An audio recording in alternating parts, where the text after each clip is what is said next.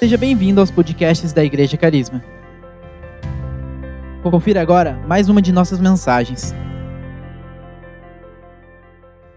Quero convidar você, neste momento, a, a, a sintonizar sua mente aqui com a palavra do Senhor. Quero convidar vocês para abrir na palavra de Deus, na carta de 1 João, capítulo 2, versículos 15 e versículos 17. Quero ler esse texto com vocês e depois nós já vamos introduzir aquilo que nós queremos comunicar, o tema dessa mensagem. Mas vamos lá, versículo 15, 1 João 2, versículos 15 até o 17. Não amem este mundo, nem as coisas que ele oferece. Pois quando amam o mundo, o amor do Pai não está em vocês, porque o mundo oferece apenas o desejo intenso por prazer físico, o desejo intenso por tudo o que vemos e o orgulho das nossas realizações e bens. Isso não provém do Pai, mas do mundo.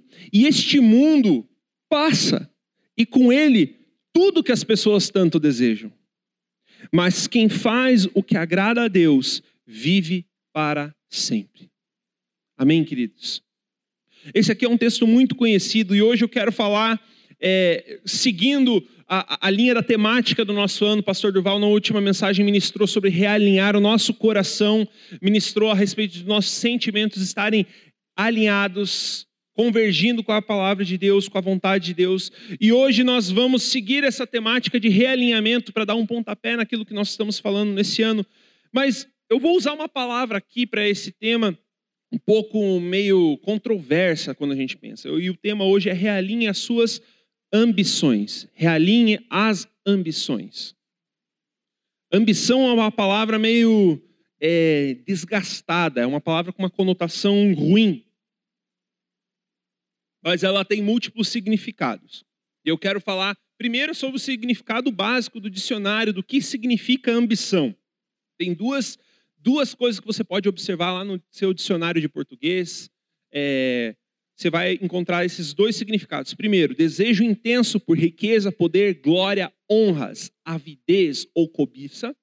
Primeiro significado. E o segundo significado, eu quero focar a nossa linha de raciocínio um pouco nesse segundo significado, é o desejo de atingir um objetivo específico, um anseio, uma aspiração, uma pretensão ou uma determinação.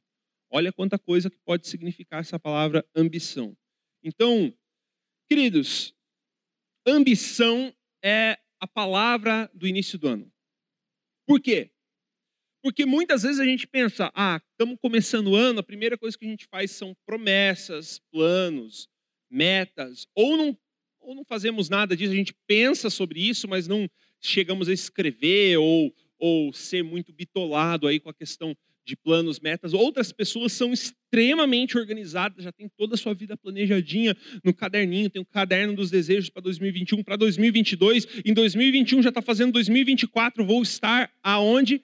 E isso tudo é muito, muito interessante, muito legal, mas eu quero falar um pouquinho sobre algo um pouquinho mais profundo do que fazer planos, do que fazer metas.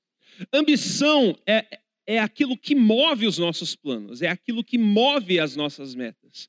São os nossos anseios mais profundos, são as coisas que nós desejamos com afinco dentro de nós, aquilo que a gente deseja mesmo. Então, ambição, no sentido que eu quero falar aqui, apesar de que a Bíblia usa sempre a palavra ambição na tradução do português, você sempre vai encontrar a palavra ambição junto com a palavra egoísta. E no grego há um termo único, chamado eritéia, que é diferente do que a gente está falando desse significado de ambição que nós podemos encontrar na, na, nas traduções da Bíblia como desejo, anseio, desejo profundo. Nesse caso, exatamente o que essa tradução está falando aqui, o desejo intenso, ou que algumas traduções trazem com a palavra negativa cobiça. Vocês estão vendo o problema linguístico que a gente tem aqui? O que eu quero dizer é o seguinte: a ambição que nós estamos falando hoje é sobre os nossos desejos profundos, sobre os nossos desejos intensos. Por quê, queridos? Porque aquilo que nós desejamos intensamente molda os nossos planos.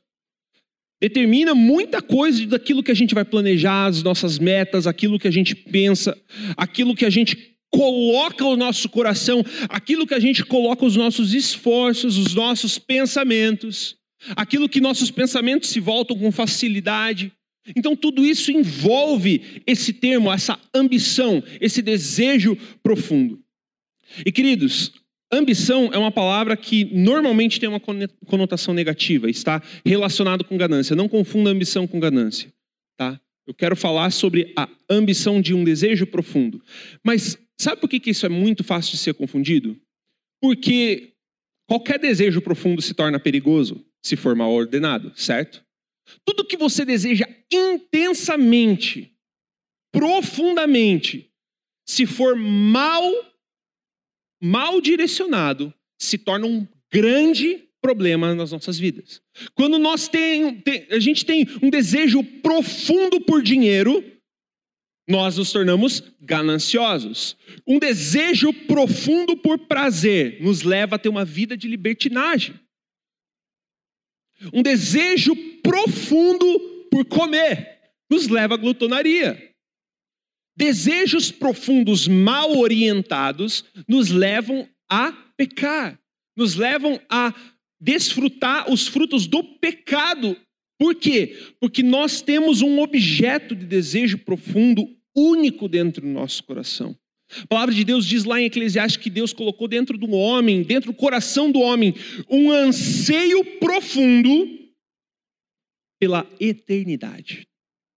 Um anseio profundo pelo próprio Deus. Atos, quando Paulo está fazendo o seu discurso lá em Atenas e ele está discursando diante do Areópago, que é um lugar que era como se fosse um, um, uma espécie de tribunal de filósofos, do, dos filósofos gregos e romanos daquela época lá, e eles estavam começando a questionar Paulo: o que, que é isso que você tem ensinado? E quando ele está explicando a respeito daquilo, ele começa a falar que Deus colocou no anse, o anseio, o anseio no coração do homem por Deus, e os homens buscam muitas vezes tateando pelo Deus que tudo fez.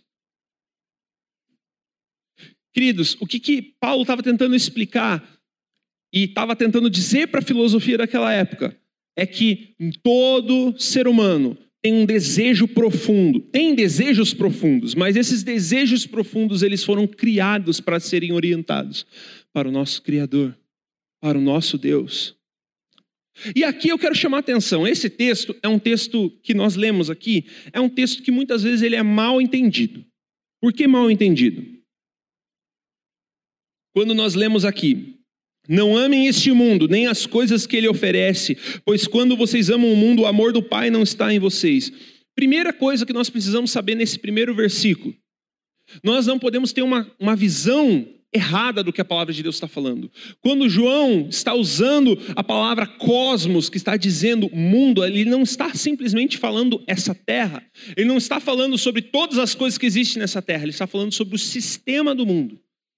A palavra cosmos é utilizada para descrever o sistema, a matrix que a gente vive, para quem pegou a referência. É literalmente o sistema do mundo, o sistema mundano. E são, são usadas palavras diferentes no Novo Testamento para descrever mundo. Aion, que são eras, tempos diferentes, e cosmos, que é utilizado para descrever o sistema do mundo. Entenda que o sistema do mundo jaz no maligno, é o que a palavra de Deus fala. Mas não a terra, não a criação. Nós não podemos entender que a criação jaz no maligno, porque a criação pertence a Deus. Todos os céus, os firmamentos declaram e proclamam a glória de Deus. Como que os firmamentos, a natureza, a criação, a própria humanidade proclama a glória de Deus se o mundo jaz no maligno? Vocês entendem? A palavra mundo aqui fala sobre sistema do mundo, não sobre toda a criação. Primeira, primeiro engano que nós precisamos tirar para quando começar a ler esse texto. Segundo ponto, porque o mundo, o sistema do mundo, oferece apenas o desejo intenso por prazer físico, ou em muitas traduções, a cobiça da carne. O desejo intenso por tudo o que vemos, a cobiça dos olhos. E o orgulho das nossas realizações e bens. Muitas, muitas traduções trazem a arrogância dos bens materiais ou a ostentação dos bens. Queridos, o que, que esse texto muitas vezes leva ao cristão olhar desapercebido e falar: não, o problema é a nossa carne, o problema são os nossos olhos e o problema são os nossos bens.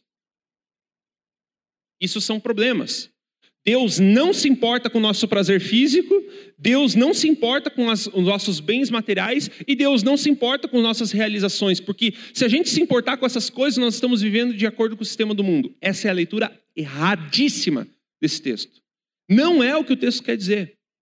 Porque o que o texto está mostrando aqui, e o problema real, está na palavra desejo intenso. A palavra que é traduzida em muitas traduções como cobiça, epitímia, desejo intenso ou desejo ansioso. Pode ser traduzida, em algumas traduções traz desejo ansioso por alguma coisa. O problema do sistema do mundo não é o prazer, não é os bens materiais. Não são as nossas realizações pessoais, mas é o nosso desejo intenso por essas coisas. Vocês estão entendendo a diferença? Você em casa está entendendo a diferença? Existe uma grande diferença, sabe por quê? Porque senão Deus não teria criado o relacionamento sexual, o Senhor não teria criado a comida com sabores para que nós pudéssemos experimentar e sentir prazer com aquilo que a gente come. Senão, o Senhor não teria dado para nós sonhos que convergem para o reino e nos levam à satisfação pessoal, a, pro, a possibilidade de trabalhar em coisas que nós gostamos, a possibilidade de realização, a possibilidade de ter bens e ter dinheiro e usar desses bens para a glória de Deus, para abençoar outras pessoas, para fazer o bem, para partilhar com os outros.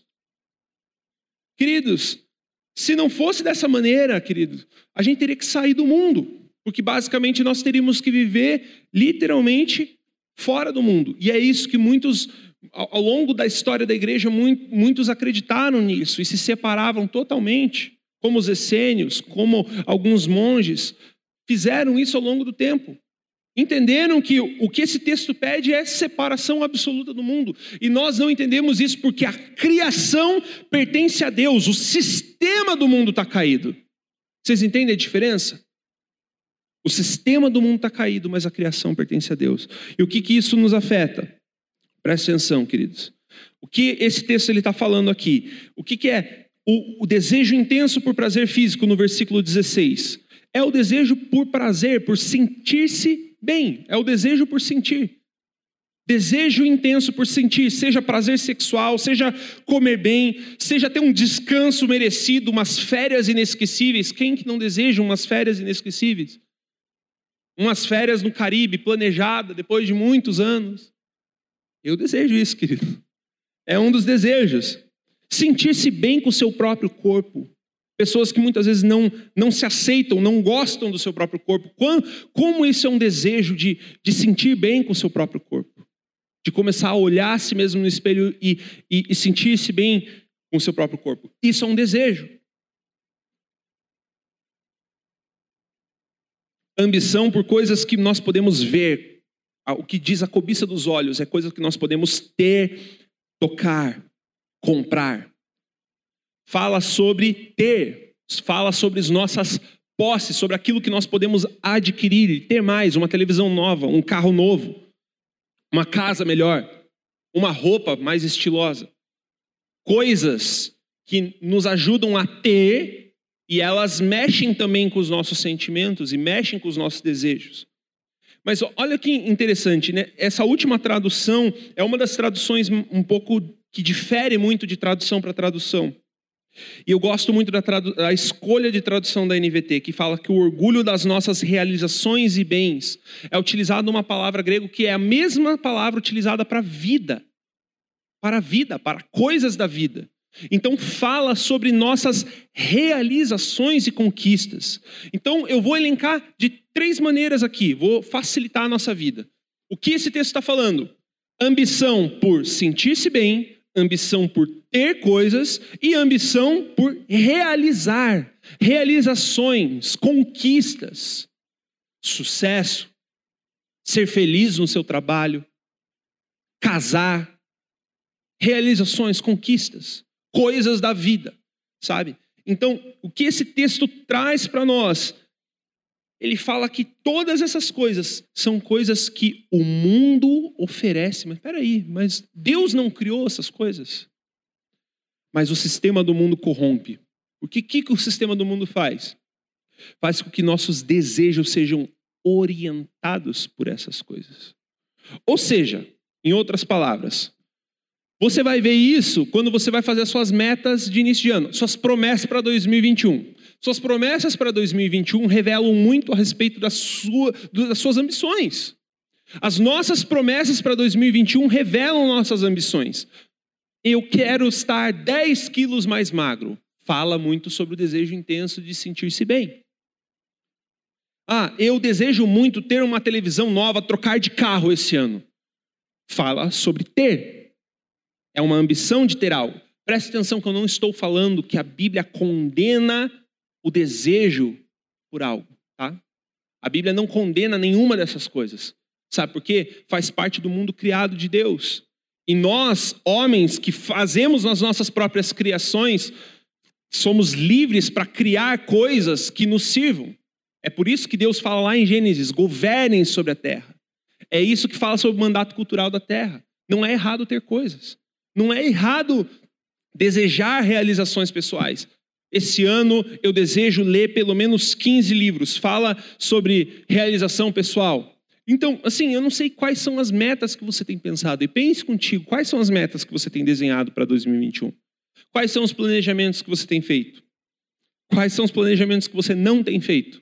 Ou você tem medo de fazer metas? Nós já vamos falar a respeito disso aqui.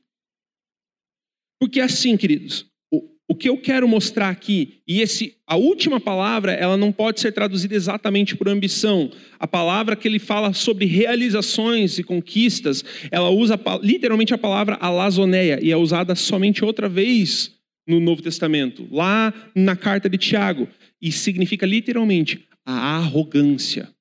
A arrogância das nossas realizações. Você está percebendo como o texto ele começa a mudar as coisas? Ele, ele fala algo um pouco mais forte. Então, o que, que a palavra de Deus está falando aqui? O problema não são ter coisas, o problema não é desejar as coisas, o problema não é buscar o prazer ou sentir-se bem consigo mesmo e com os outros. O problema em si não é esse, mas o problema é quando as nossas ambições são voltadas para essas coisas: sentir, ter e se realizar. Quando as nossas ambições, todas as nossas ambições são sentir, ter e realizar, nós estamos com as ambições egoístas que a palavra direciona. Nós temos aquilo que Tiago fala como ambição egoísta. A ambição mal direcionada. Um desejo intenso por algo que nunca deveria ser desejo intenso. E eu vou além. Nós vamos para aquilo que a palavra de Deus tenta mostrar o tempo inteiro, que é a idolatria. O cerne da idolatria é o controle. O que significa idolatria? Idolatria não é somente. Por que, que o ser humano cria Budas, cria estátuas de algumas coisas? Ah, porque nós adoramos é, deuses diferentes. É, querido, só que os, o povo ocidental só adora deuses diferentes. Nós adoramos Mamon, nós adoramos é, é o, de, outras coisas, conquistas, sucesso. O Ocidente adora o sucesso, adora Mamon, né, as riquezas podemos fazer qualquer coisa de um ídolo. E aquilo que nós transformamos como ídolo é aquilo que você está quieto em casa, você está parado, o seu pensamento vai naturalmente para esse lugar. É aquele tipo assim, o guia dos seus pensamentos, sabe? Esse é o seu ídolo. Provavelmente aquilo que guia os seus pensamentos o tempo inteiro, principalmente quando você está sozinho, significa aquilo que você de dedica seus esforços, aquilo que a sua mente, aquilo que o seu coração naturalmente deseja. E você entende o problema? Muitas vezes, isso eu acho que é, é, é uma grande sacada que um, teólogo americano chamado James Smith ele trouxe é, na contribuição na teologia e ele conseguiu falar um pouquinho mais a respeito disso. Nós somos aquilo que nós amamos, mas a verdade é que talvez nós não amamos aquilo que nós achamos que nós amamos. Talvez aquilo que você diz, eu te amo todo dia, você não demonstra esse amor com suas ações. Talvez o seu tempo, os seus hábitos, a sua forma de viver diz outra coisa. Mesmo que as suas palavras diz: "Eu amo a igreja, eu amo minha esposa, eu amo minha família", mas o seu ser diz outra coisa. Os seus hábitos contam outra coisa. E aqui é uma chave importante. Nossos hábitos moldam os nossos amores.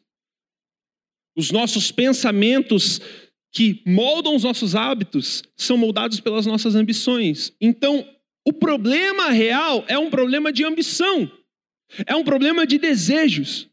Os nossos desejos mal orientados têm feito com que pessoas percam famílias, percam o amor das pessoas, porque direcionaram sua vida para ter, acumular riquezas, direcionam sua vida para buscar realização pessoal, sucesso e se sentir bem, porque nunca se sentiu bem, sempre se sentiu rejeitado, e em busca de vencer o medo da rejeição e conseguir se sentir, enfim, aprovado na sua vida, passou por cima de todo mundo para provar aquilo que ele não precisava provar para ninguém. O que, que é isso? Nada mais é do que os nossos desejos, as nossas ambições sendo mal orientadas. Nós não podemos ser orientados pelo medo de rejeição.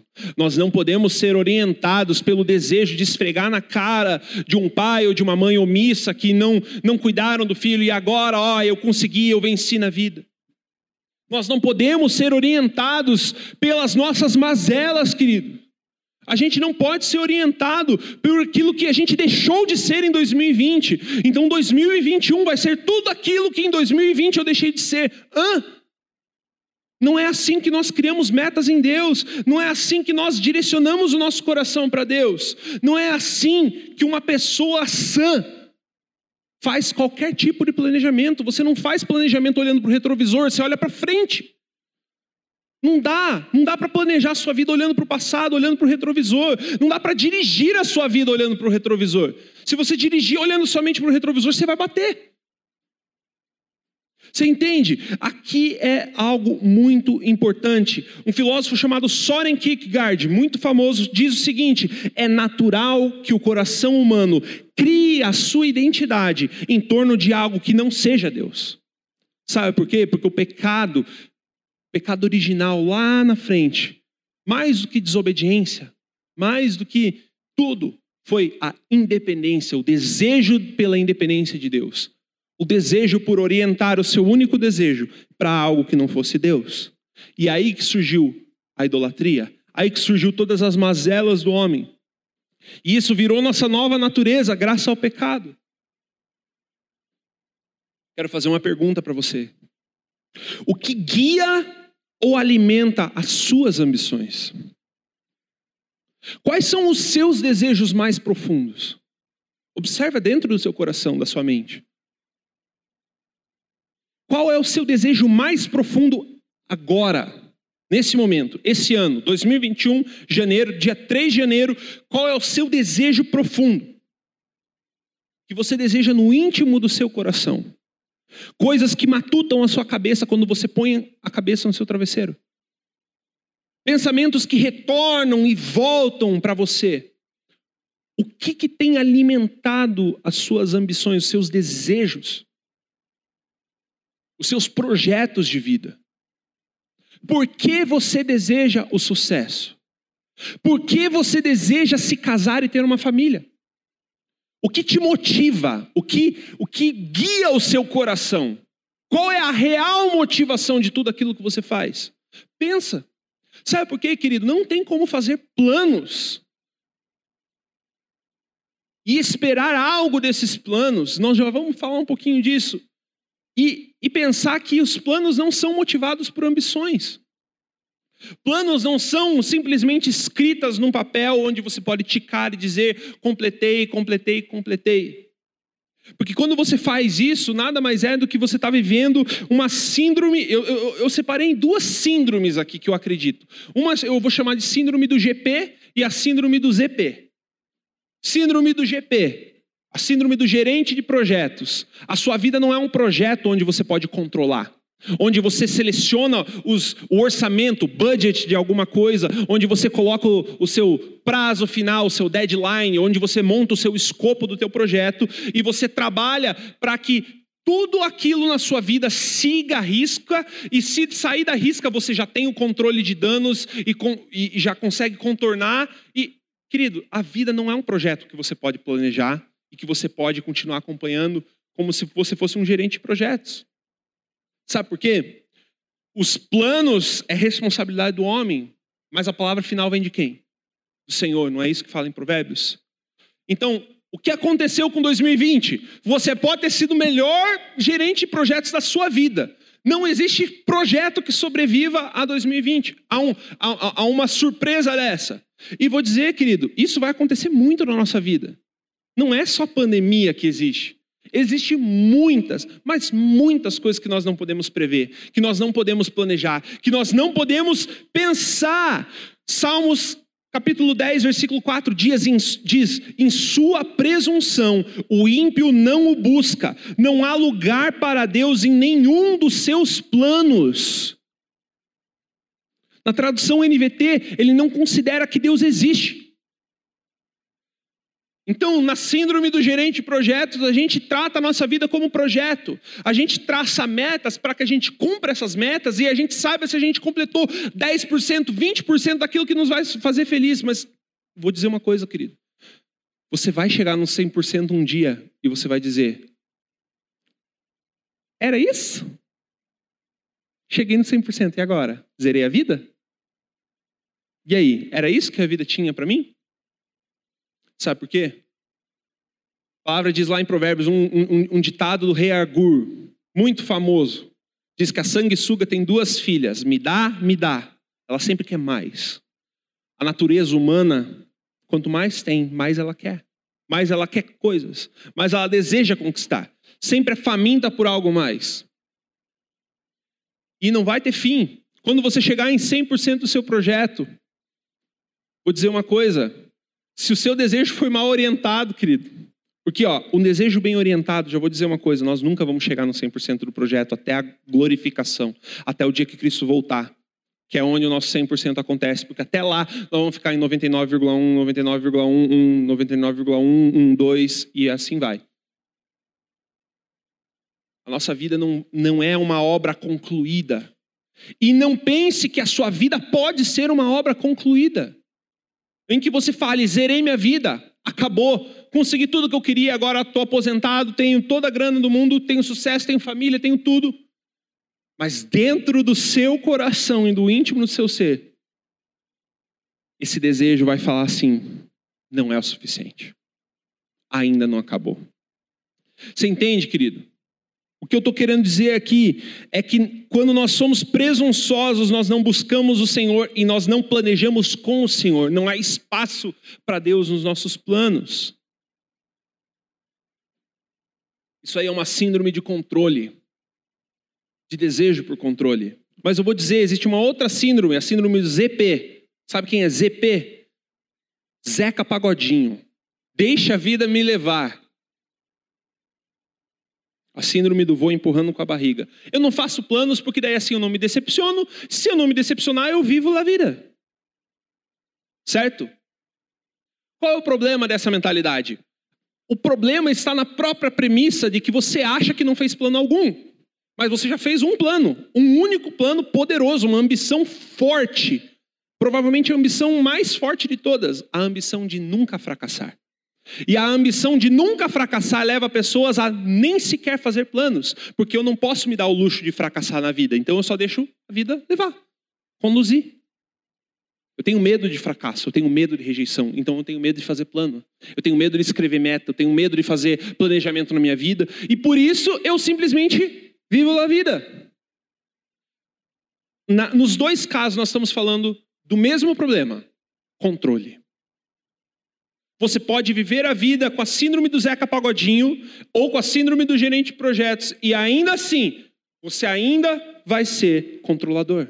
Você ainda está querendo uma única coisa: independência do Senhor. E não existe término bom para esse caminho, querido. Não existe.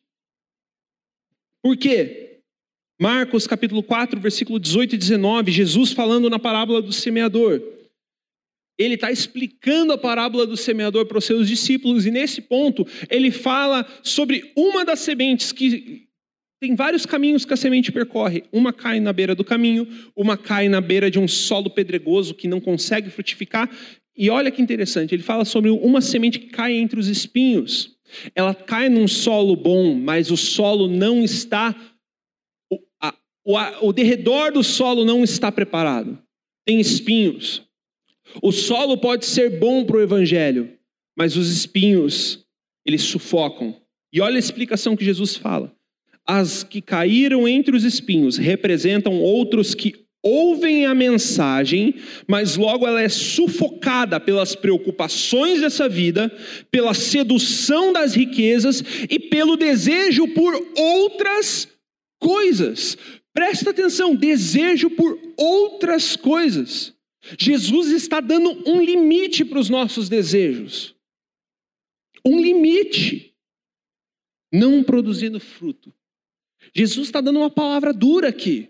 E essa palavra dura fala: o limite do seu desejo é o Evangelho. O limite para o seu desejo é o reino. O que, que a semente significa na palavra de Deus quando Jesus está usando todas as parábolas de semente? A semente significa o reino. Não tem como fugir. O nosso desejo precisa ser orientado para o reino reino de Deus o reino do Messias, o reino daquele que é Senhor. Os nossos desejos precisam ser orientados para Ele. Por quê? Porque aí o prazer fica da forma certa, a comida fica da forma certa, as posses e o nosso relacionamento com o dinheiro fica da forma certa, a sua realização pessoal é a realização pessoal da maneira que Deus planejou, porque tudo que você tentar viver independente de Deus e fora da lógica do reino, querido, você vai viver como todo o resto da humanidade, tateando no escuro em busca de Deus buscando na droga, na bebida, no, no, sendo workaholic, sendo um compulsivo por sucesso, sendo investidor compulsivo na bolsa de valores. Tudo porque você quer mais, mais, mais, mais, mais e nunca se sacia. Você vai ser como o mestre de Eclesiastes. O mestre de Eclesiastes, ele fez isso, querido, e ele diz: se, se, você tiver a oportunidade, leia o livro de Eclesiastes, mas não leia ele aleatoriamente. Eclesiastes é um livro que você tem que ler do capítulo 1 até o capítulo 12. Você tem que ler ele inteiro, porque você vai ver toda a, todos os questionamentos do mestre super sábio. E no final ele fala: tudo isso que eu pensei, só jovem, lembra do teu criador enquanto você é jovem, porque vai chegar o dia que você não vai ter satisfação e você não vai ter força. E o resumo de toda a obra ele fala: no fim das contas, tema a Deus, obedeça seus mandamentos, porque é a única coisa que realmente vai trazer algum tipo de satisfação nessa vida. Porque se você esperar por justiça, o mundo é injusto. Existem justos que sim padecem. O mestre ele começa a questionar muitas coisas que os provérbios falavam. Os justos florescerão com a palmeira. Sim, mas eu tenho visto muitos justos morrerem. E eu tenho visto muitos ímpios florescerem. A corrupção brotar e, e tudo isso dá certo. E aí? E aí que ele não chega numa resposta. Abacuque teve o mesmo questionamento. Deus, por que tanta injustiça? E Deus sabe como que Deus responde? Ele não fala o porquê para Abacuque, ele fala: só aguarde, porque a hora dos ímpios vai chegar. E os justos ainda viverão pela minha fidelidade, viverão pela fé. Ele ensinou Abacuque como pensar, como raciocinar, como viver, como suportar o sofrimento deste mundo. Porque esse mundo traz sofrimento, traz dor, querido. O sistema do mundo jaz no maligno, lembra? Esse mundo vai ter sofrimento, vai ter dor. Não por causa do maligno, mas por causa de nós mesmos. Nós fomos aqueles que deu, deram autoridade para o maligno. Para que esse sistema continuasse desse jeito. O pecado da humanidade. E aí, É por isso que Jesus dá um limite para nós orientarmos nossos desejos para o reino. Porque quando nós olhamos para o reino de Deus e sua justiça, todas as outras coisas nos serão acrescentadas. Jesus fala lá em Mateus capítulo 6, você pode ler depois na sua casa. Ele fala: por que vocês se preocupam ainda com o que vestir, com o que comer? Parem de se preocupar com essas coisas, porque pagãos, quem que eram os pagãos? Aqueles que não conhecem sequer o Evangelho ou a mensagem do Deus de Israel. Aqueles que não têm ciência que Deus existe. Mas quando você tem ciência de que Deus existe, você não pode mais viver dessa maneira. As suas preocupações não podem ser orientadas para coisas que você deve ter, para realizações que você deve fazer, para aquilo que você deve sentir. Não é assim que nós orientamos nossa vida, querido. Nós orientamos a nossa vida pelo reino. O reino de Deus e sua justiça, e todas as outras coisas serão acrescentadas. Esse é o caminho, queridos. Abre comigo na carta de Tiago, capítulo 4, versículo 14 até o 16.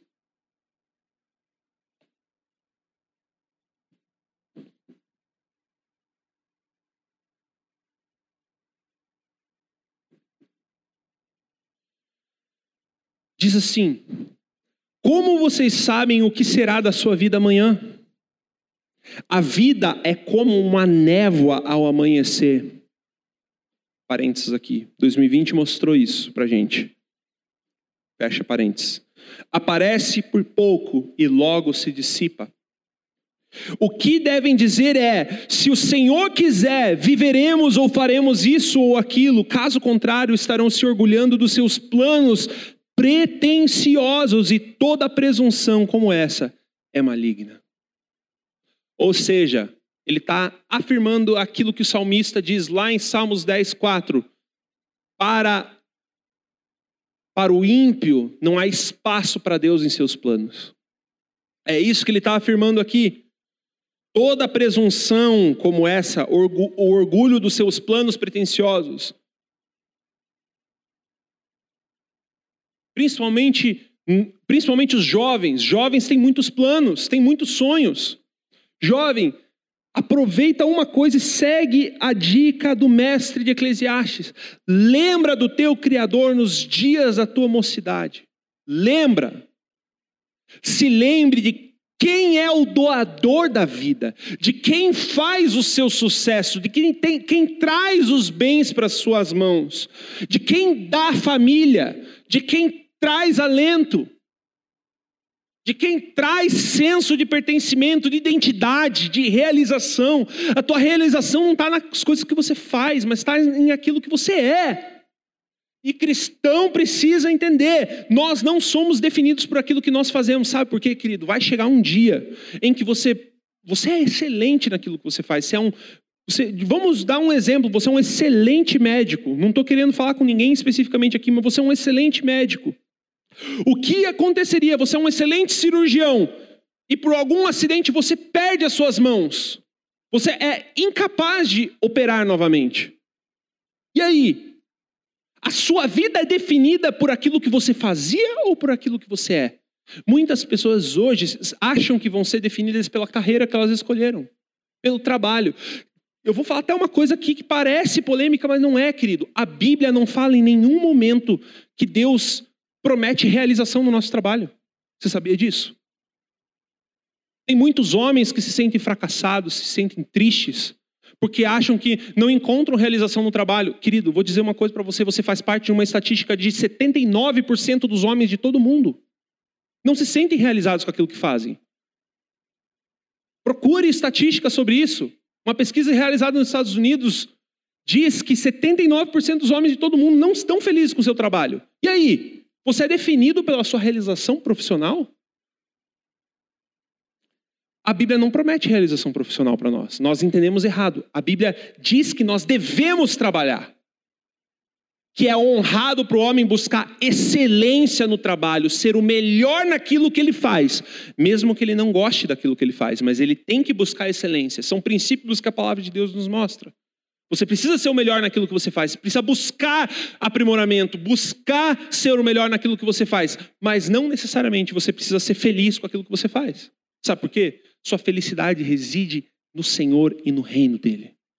Então, como o seu trabalho converge para o reino? Essa é a pergunta.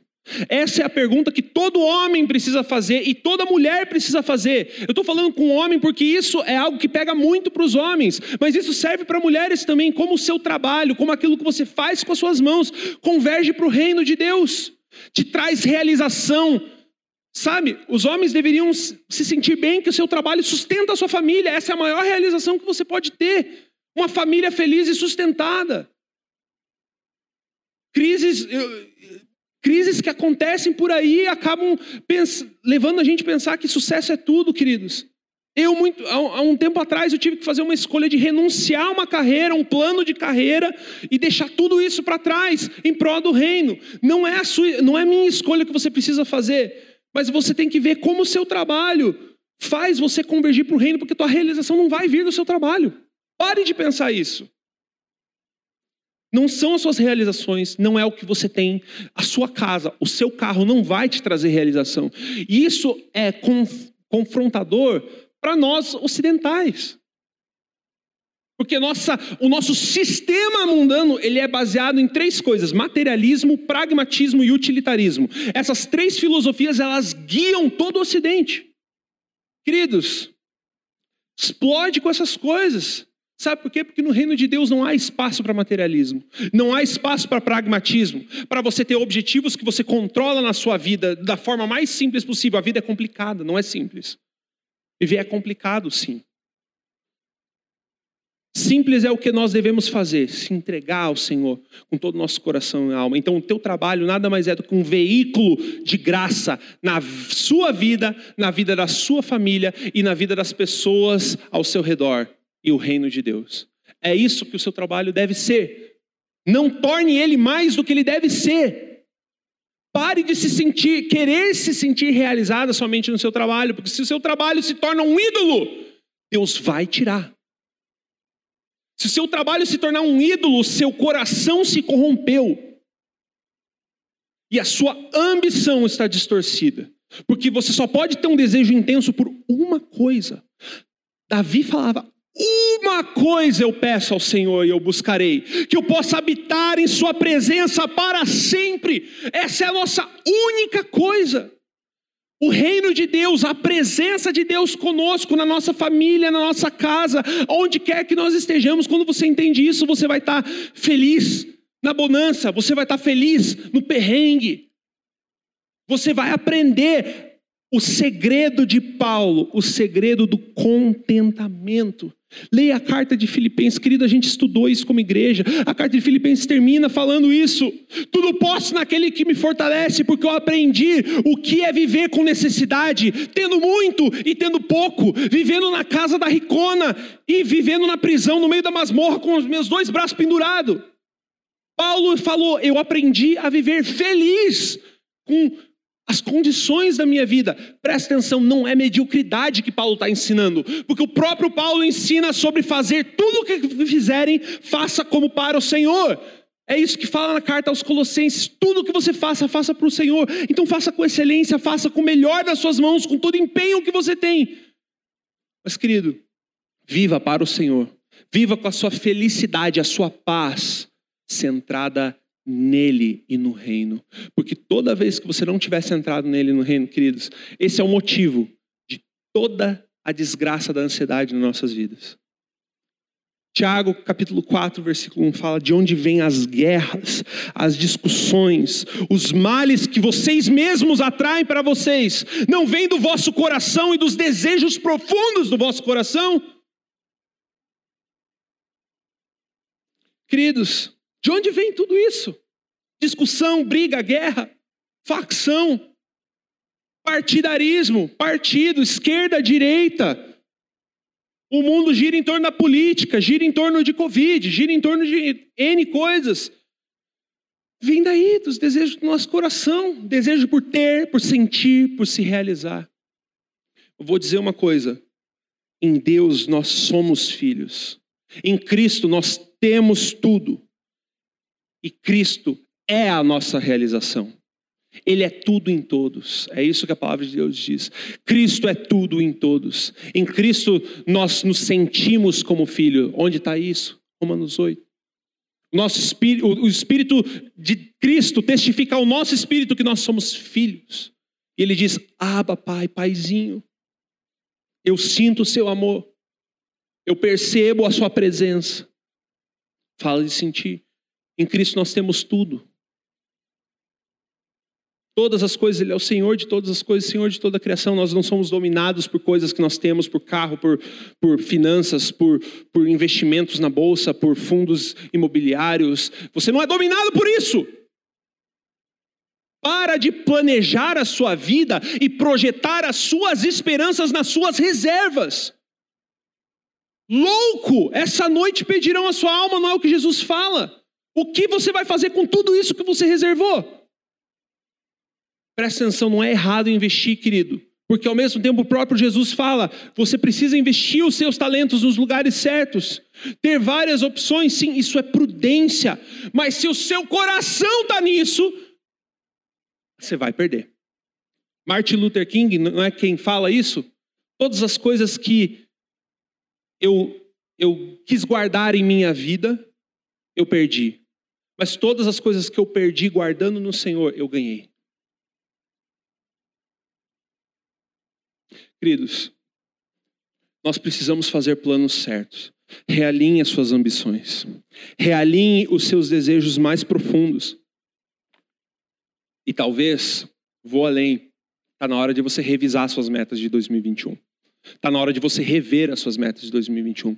Talvez em 2021 você não precise emagrecer 10 quilos para ser mais vaidoso, mas você pode fazer como eu que decidi, eu, eu colocava que eu queria emagrecer, emagrecer, mudar de vida e não mudava nunca. Até quando eu entendi por que, que eu quero fazer isso. Quero começar a perder um pouco de peso, quero começar a ter, ter uma alimentação um pouco melhor. Por quê? Porque eu quero ser pai. Porque eu quero ser um esposo melhor para minha esposa. Então, assim, tem um segredo para você orientar. Eu vou te dizer o segredo.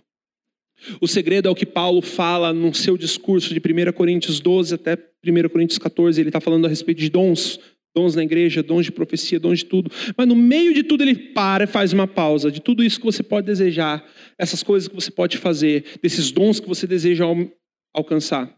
Vou mostrar para vocês um caminho mais excelente.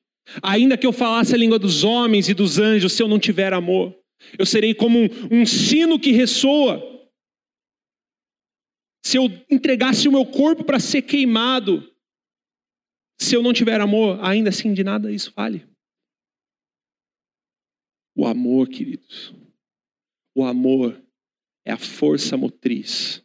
Na verdade, existem três forças motrizes que guiam o reino, três princípios do reino que vão nortear suas ambições. Troque o sentir, o ter e o realizar por essas três coisas: a fé, a esperança e o amor. Troque o sentir, o ter e o realizar pela fé, pela esperança, pelo amor. Esperança que Cristo vai voltar e vai redimir todas as coisas. Fé que Ele é o teu provedor, que Ele é que te sustenta, que Ele que define a sua vida. E o amor, que é o mais importante, o amor é o maior de todas as coisas. O amor nutre todo o reino. Por isso que Paulo começa lá, 1 Coríntios versículo 14, queridos, por isso eu digo uma coisa: busquem intensamente o amor. Busquem o amor. Ele é a melhor de todas essas coisas que eu falei. E aí ele continua falando sobre outros dons, mas ele faz esse parênteses para dizer para a igreja: não esquece do amor. O amor é o que norteia, queridos, não é paixão, é amor não é realização, não é sentimento, é o amor sacrificial de Jesus. Você quer saber como é esse amor? Veja lá, 1 Coríntios 13, ele diz como o amor, é um amor que é paciente e bondoso, é um amor que não é ciumento nem presunçoso, não é orgulhoso, não é grosseiro, não exige que as coisas sejam feitas à sua maneira, não é irritável, não é rancoroso, não se alegra com a injustiça mas sim com a verdade. O amor nunca desiste, nunca perde a fé, sempre tem esperança e sempre se mantém firme. Um dia profecias, línguas e conhecimento desaparecerão e cessarão, mas o amor durará para sempre. Querido, a tua ambição precisa ser norteada pelo amor. O amor é o recalibrador da sua bússola, ele vai apontar você para Jesus de novo. Ele aponta os desejos do nosso coração direto para Jesus. O amor. Então talvez esse ano a gente não precise ter mais, a gente precisa amar mais amar mais nossos, os nossos da nossa casa, em primeiro lugar. Porque a palavra de Deus diz que aquele que não cuida dos seus é pior que um descrente, não é isso que Paulo fala lá em Timóteo? Então talvez a gente precise amar mais nossas esposas. Talvez na sua meta aí tem que ter assim, sair mais com a minha esposa. Ter mais tempo com os meus filhos. Talvez eu precise desistir de alguns sonhos de realização pessoal em prol do amor, sabe? Porque Jesus desistiu de tudo por você. Ele desistiu de ser Deus, de ser chamado como Deus. Ele pensou que ser Deus não fosse algo que ele deveria se apegar, mas ele abdicou disso. Foi obediente até a morte morte de cruz. E não é isso que Paulo fala, sejam como Cristo, tenham a mesma atitude de Cristo, nada façam por ambição egoísta, tenham a mesma atitude de Cristo, é isso que Paulo está falando, queridos. Amor guia a nossa vida, o amor centraliza a nossa vida. Tenha certeza de uma coisa, querido. Quando você for fazer seus planos, suas metas, desenhar as suas ambições, tenha certeza que o amor tem norteado elas. Porque se não for norteado por amor, questione, rasgue, tire da sua vida, mesmo que seja um sonho de infância, mesmo que seja aquilo que você projetava a sua realização pessoal. Vou dizer uma coisa, querido: se não tem amor, Esquece a tua realização pessoal. Deus tem falado muito comigo utilizando filmes, séries e, e, e tudo mais. Eu tive o privilégio de assistir um, uma, uma, série específica que tem um, um momento, num, num, dos episódios em que o pai tem a oportunidade, ele é pai de trigêmeos, quem já assistiu aquela série This Is Us, sensacional essa série, eu indico para todo mundo, mesmo não sendo uma série cristã. Tem um momento em que o cara, sem querer dar muito spoiler, ele abdica do seu sonho para que os seus filhos possam ter seus sonhos. Para que os seus sonhos pudessem ser realizados, os sonhos dos seus filhos pudessem ser realizados, ele abdica do seu próprio sonho, vivendo num emprego que ele odeia, para conseguir sustentar e criar os filhos, porque o propósito da vida dele não era nele mesmo. Ele não cuidava somente dos próprios interesses, mas ele buscava o interesse dos outros. Ele foi mais parecido com Jesus do que muitos homens hoje em dia em crise são, porque buscam realização pessoal acima da sua família, e é por isso que adulteram, é por isso que começam a sonegar impostos no seu trabalho, porque ter dinheiro e ter recurso é mais importante, porque eu preciso provar para alguém. Querido, você não precisa provar nem para você mesmo. Você não precisa fazer nada para merecer o amor. Sabe por quê? O amor não se compra nem se merece, não é aquilo que a gente canta? O amor se ganha de graça. Vem de Deus. O amor é um dom de Deus. O amor é o principal fruto do Espírito, ele é, é a casca que faz todo o fruto do Espírito, com todo o seu pacote de mansidão, bondade, longanimidade, mas o que dá forma ao fruto do Espírito é o amor. Queridos, Segue a dica de Paulo, Efésios 5, 15, 17, já estamos quase no fim. Portanto, sejam cuidadosos no seu modo de vida, não vivam como insensatos, mas como sábios. Aproveitem ao máximo todas as oportunidades nesses dias maus. Não ajam de forma impensada, mas procurem entender a vontade do Senhor. Não sejam insensatos, aproveite cada oportunidade que você tem com a sua família para servir a Deus, para o reino de Deus. Pare de viver no futuro e não viver o presente. Pare de viver o passado e não viver no presente. Viva agora o que Deus tem para você. Planeje o seu futuro, mas entregue o futuro nas mãos de Deus. Provérbios 3, 5. Confie no Senhor de todo o seu coração e não dependa do seu próprio entendimento, da sua própria sabedoria, dos seus próprios planos. Busque a vontade dEle em tudo que você fizer e Ele lhe mostrará o caminho que você deve seguir. Ele mostrará as renúncias que você tem que fazer. Ele mostrará quantos quilos você precisa perder, Ele mostrará quantos livros você precisa ler, Ele te mostrará com quem você precisa estar, Ele te mostrará o que você precisa renunciar, qual escolha de futuro você precisa fazer. Ele mostrará, querido. Por isso que a gente faz planos, mas nós entregamos os planos para o Senhor, porque Ele é o Senhor das nossas vidas. A vida que nós vivemos hoje não é nossa, é Cristo que vive em nós. Nós não vivemos mais nossa vida por nós mesmos, nós vivemos pela fé em Cristo Jesus. Querido, lembre de onde a graça te tirou em todos os sentidos. Isso gera em nós um senso de contentamento com o nosso mundo material, com as coisas que a gente pode sentir, ter, ver, realizar, e descontentamento santo na busca por Jesus. Sabe uma coisa que você pode ser descontente o resto da vida? Lembra que eu falei sobre ambição? O que é ambição? Ambição é um desejo profundo que não se sacia. É, é, essa é a sacada da ambição. Ambição ela não é saciada, ela não tem fim. Por que, que ela precisa ser orientada? Porque tem uma única coisa que nós podemos desejar tão intensamente e que nunca vai ser saciada em nossa vida. É a presença do próprio Jesus. É desejar o próprio Jesus. É isso que Paulo fala. Eu decidi considerar tudo como perda tudo que eu tenho, todas as minhas posses, tudo que eu fui um dia, tudo que eu sou agora e tudo que eu vou ser, para ter Cristo. Experimentar o poder da sua ressurreição e estar com Ele. E isso é a coisa mais importante da minha vida, querido. Isso não é metafórico. Eu não estou fazendo uma metáfora aqui para você, querido. Eu estou dando a única direção para a ambição da tua vida. A nossa única ambição precisa ser Jesus, agradar Ele, viver para Ele, fazer o reino dele aqui na terra. Isso começa com as nossas famílias. Como que nós vamos estabelecer o reino de Deus se nossas famílias não são famílias do reino? Começa na sua família, começa cuidando da sua casa, começa discipulando seus filhos, discipulando sua esposa, aconselhando uns aos outros. É assim que a gente estabelece o reino de Deus, e aí para a igreja, e aí para as nações, e aí para a cidade, para o mundo, querido, é assim que funciona. É assim que funciona o reino de Deus. Nossa mente precisa estar orientada para isso. Então, nosso trabalho precisa convergir para o reino. Os nossos desejos têm que convergir para o reino. Aquilo que a gente sente, se não é digno de louvor, se não tem uma virtude, Filipenses 4:8. Aquilo que não é puro, não é amável, arranca. Saiba que esse é um desejo que você precisa extirpar da sua vida. E para isso você precisa estar em Deus, porque se Deus é Jesus é o seu único foco de vida, você consegue ir para ele em oração. Planos não se fazem sem oração. Cristão não faz plano algum sem oração. Não planeja casamento sem oração. Não planeja mudança de emprego sem oração. Não planeja compra de casa sem oração. Não planeja nem compra de carro sem oração, querido. É assim que nós vivemos nossa vida, é assim que nós devemos viver a nossa vida.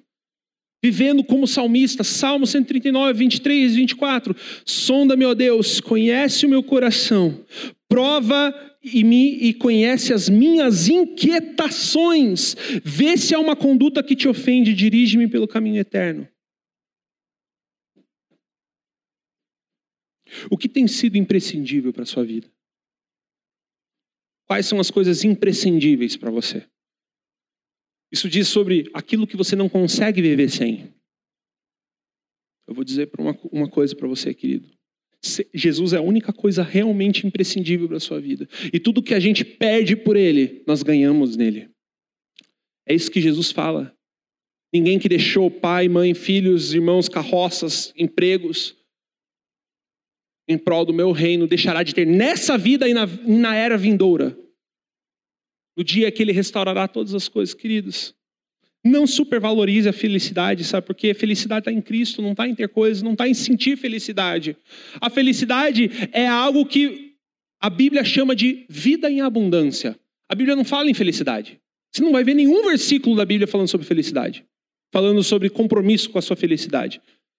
Mas Jesus tem vida em abundância, plenitude. É algo, é algo superior, querido. A palavra de Deus fala bem-aventurados, mais que felizes. Queridos, é outra coisa. O nível da Bíblia é acima do que a gente pensa. Nós nos nivelamos por baixo. Nós queremos as glórias mínimas dessa terra. E a Bíblia tem algo muito melhor para a gente. E eu não estou falando sobre escapismo. Estamos falando sobre esse mundo. A Bíblia não tem nada de escapismo. É no céu como na terra, na terra como no céu. O reino de Deus se estabelecerá aqui na terra. Então, sim, é importante o nosso trabalho, como a gente ama, como a gente vive, tudo isso importa. Importa. Importa se nossos olhos estiverem em Jesus. Porque Ele define todo o resto. Feche seus olhos. Eu quero terminar com um versículo. Que eu acredito que ser o principal aprendizado aqui. Paulo é um cara que, em toda a sua vida, em toda a sua, biografia de vida, além dele ter escrito os escritos que a gente tem hoje na Bíblia, a maioria dos escritos do Novo Testamento, ele demonstrou em vida, em vida, algo um pouquinho mais próximo e palpável do que a gente procura saber do que é viver o reino. Porque ele teve uma vida, uma história mais longa contada na Bíblia aqui. E a história de Jesus levou três anos e mudou todas as coisas. E os efeitos dessa história são encontrados em Atos, e Paulo é um dos personagens principais dessa história. E eu quero compartilhar essa, essa preciosidade do pensamento de Paulo. Gálatas 6, 14. Todos os interesses, todas as ambições de Paulo foram transformadas. Quanto a mim, que eu jamais me glorie em qualquer coisa a não ser na cruz do nosso Senhor Jesus Cristo. Por causa dessa cruz, meu interesse no mundo foi crucificado e o interesse do mundo em mim morreu.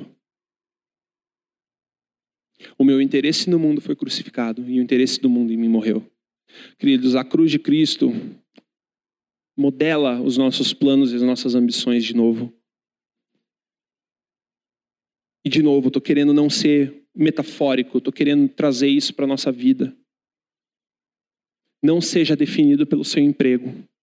Não seja definido pelos seus fracassos, porque muitos aqui se sentem fracassados no trabalho, se sentem fracassados como pai, como mãe.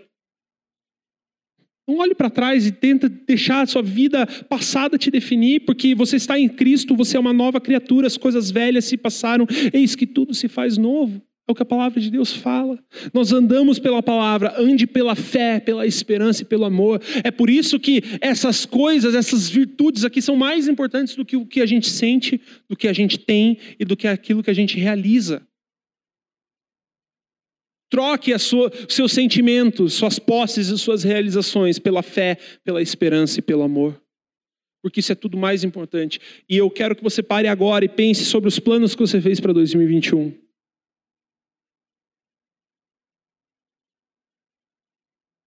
Você consegue enxergar amor nesses planos? Onde o amor de Deus está? Você está sendo guiado, motivado, ambicionado pelo amor? O amor é o que está movendo o teu coração para esses planos? Ou você precisa provar algo, você precisa ter algo que você nunca teve, e você, isso te faz falta? Ou você precisa parar de sentir uma, um tipo de solidão, ou um tipo de sentimento de fracasso? Que tem te definido pelo resto da sua vida. Ou você precisa realizar aquilo que você nunca realizou, que sempre foi teu sonho e parece que sempre está distante. Você olha para os seus sonhos e você parece que seus sonhos estão distantes. Querido, deixa eu te falar uma coisa. Decida perder tudo isso. Perca os seus sonhos. Perca a valorização desses sentimentos. Perca o seu interesse nesse mundo e nas posses. Sabe por quê? Porque você tem tudo em Jesus. Em Jesus você nunca mais vai precisar ser definido por nada disso. As palavras que lançaram para você não te definem mais. As palavras dos seus pais na sua infância não definem você mais. Aquilo que outras pessoas disseram sobre o que você é, o que você vai ter na vida, o que você vai ser na vida. Querido, isso nunca te definiu, mas você pode ter se definido por isso. Eu quero dizer uma coisa: você é livre, livre de si mesmo. O, a, mais importante do que ser livre do passado, livre do futuro, livre do, das ofensas das outras pessoas, livre para perdoar. Mais importante de tudo isso, querido, é que nós somos livres de nós mesmos. O nosso ego não nos controla mais. Os nossos sentimentos, as nossas ambições pessoais não dominam mais sobre nós. Esse é o segredo da vida cristã. Esse é o segredo de uma vida que consegue ser orientada corretamente. Realinhe as suas ambições. Melhor, querido, realinhe a sua ambição. Porque nós temos uma única coisa para desejar: o reino e a justiça de Jesus. Deseje Jesus mais que tudo, porque quando nós desejamos Jesus, nós desejamos o reino dele. Desejar o reino é desejar o Cristo do reino. Queridos, esse é o foco da nossa vida. Como o seu trabalho pode honrar o reino? Como a sua família pode honrar o reino? Como o seu conhecimento ou a falta do seu conhecimento pode honrar a Deus? Quais são os passos que você precisa dar, não somente na igreja, não somente no servir, mas na sua casa, na sua vida profissional? Os planos que você precisa fazer para esse ano que vão honrar a Deus mais, que vão te aproximar de Jesus e que vão ser totalmente direcionados pelo amor. Amor, queridos, amor é a chave. Amor nos leva a renunciar sonhos egoístas. O amor nos leva a renunciar ao nosso desejo de provar as coisas para os outros. O amor nos leva a ser livres de nós mesmos, sabe por quê? Porque nenhuma dos nossos planos e decisões são pautados no medo. Quando a gente vive planejando, controlando nossa vida, nossas decisões são pautadas pelo medo. Mas a palavra de Deus diz: no amor não há medo, porque o perfeito amor lança fora todo medo. O perfeito amor lança fora todo medo. Muito obrigado por nos ouvir até aqui. Esperamos que essa mensagem tenha edificado a sua vida. Acesse os nossos perfis nas redes sociais, arroba Igreja Carisma e o nosso site, igrejacarisma.org. Igreja Carisma, transformando vidas, edificando discípulos.